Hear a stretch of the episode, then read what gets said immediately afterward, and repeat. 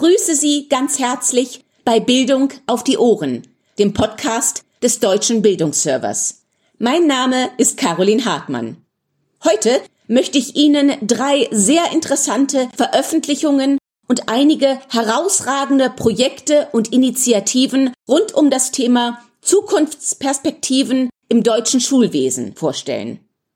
Vielleicht können diese weitere Bildungsakteure und Akteurinnen zur Reflexion darüber anregen, wie wir zukünftig unsere Schulen und unseren Unterricht gestalten sollten. Was lernen wir aus der Corona-Krise und was muss Schule zukünftig leisten? Zum Einstieg in das Thema kann ich Ihnen das Gutachten des politisch unabhängigen Gremiums Aktionsrat Bildung mit dem Titel Bildung 2030 veränderte Welt empfehlen. Der Aktionsrat identifiziert hier zwölf große Entwicklungs- und Wandlungsprozesse unserer Gesellschaft, die unser gesamtes Bildungssystem in den kommenden Jahren nachhaltig beeinflussen werden. Neben der Frage nach dem Umgang mit der Globalisierung und Digitalisierung stellt der Aktionsrat Bildung auch die Frage, wie sich das Bildungssystem auf die komplexe Wertedynamik in unserer Gesellschaft einstellen kann. Und auch Migrationsbewegungen und Veränderungen in der Bevölkerungsstruktur werden Einfluss auf die Bildungsbereiche haben. Weiterhin lege ich Ihnen die Publikation Lernkompass 2030 der OECD ans Herz. Als ein Rahmenkonzept für das zukünftige Lernen beschreibt diese die Kompetenzen, die Schülerinnen und Schüler benötigen, um sich für ihr persönliches und das gesellschaftliche Wohlergehen einzusetzen. Zentral sind hier neben Wissen und Skills auch Haltungen und Werte.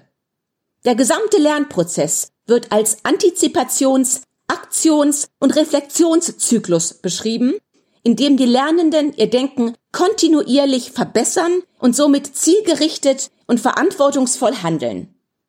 Zudem hat das Forum Bildung Digitalisierung das Impulspapier Personalentwicklung und die Rolle von Schulleitungen, Impulse zum Zusammenwirken von inneren und äußeren Schulangelegenheiten herausgegeben.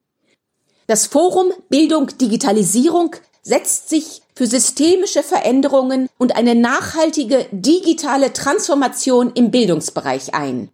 Im Zentrum ihrer Arbeit stehen die Potenziale digitaler Medien für die Schul- und Unterrichtsentwicklung.